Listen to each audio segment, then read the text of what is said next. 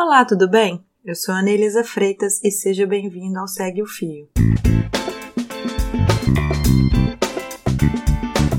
Esse é o programa do Midcast, onde são materializadas em podcast as populares threads do Twitter, em episódios de no máximo 8 minutos. Se você não sabe o que, que eu tô falando, thread é uma sequência de vários tweets abordando um tema específico, onde apenas 280 caracteres não são suficientes. Esse formato aqui será sempre com uma pessoa narrando. Pode ser algum convidado, algum integrante do Midcast ou a própria pessoa criadora do fio. Vale lembrar que o conteúdo a ser reproduzido aqui será sempre com autorização prévia do autor.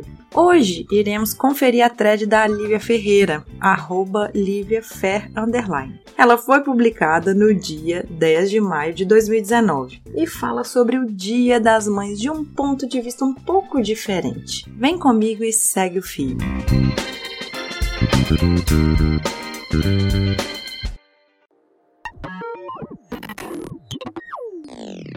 O Dia das Mães é uma data importantíssima para o comércio, tanto que chamam de Natal do primeiro semestre. Ele só perde em volume de vendas para o Natal, e é a segunda data mais importante. Se toda mulher é mãe, todo mundo ganha presente, né?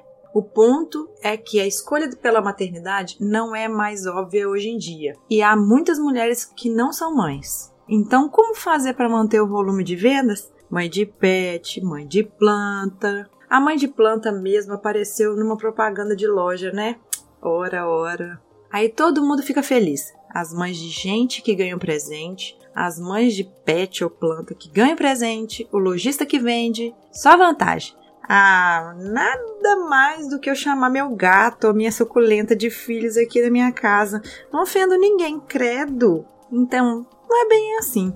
Uma das grandes estratégias do capitalismo é a invisibilidade do trabalho materno. A função reprodutiva e os cuidados é fundamental para manter a mão de obra necessária para o dinheiro circular, né? Ou seja, fabricar gente. Afinal, tem que ter gente saudável e preparada para gerar a máquina da economia. Esse trabalho fica invisível e principalmente não remunerado. É um trabalho essencial e fundamental para o sistema seguir funcionando, mas manter-se não remunerado e não reconhecido, certo? E aí, quando a gente cria as mães de pet, mães de planta, estamos usando o nome mãe para classificar alguns atributos: afeto, dedicação e amor. A qualquer objeto, seja planta, seja bicho, seja gente. Mas mãe vai além de amor, é trabalho. Tem um produto muito importante: gente.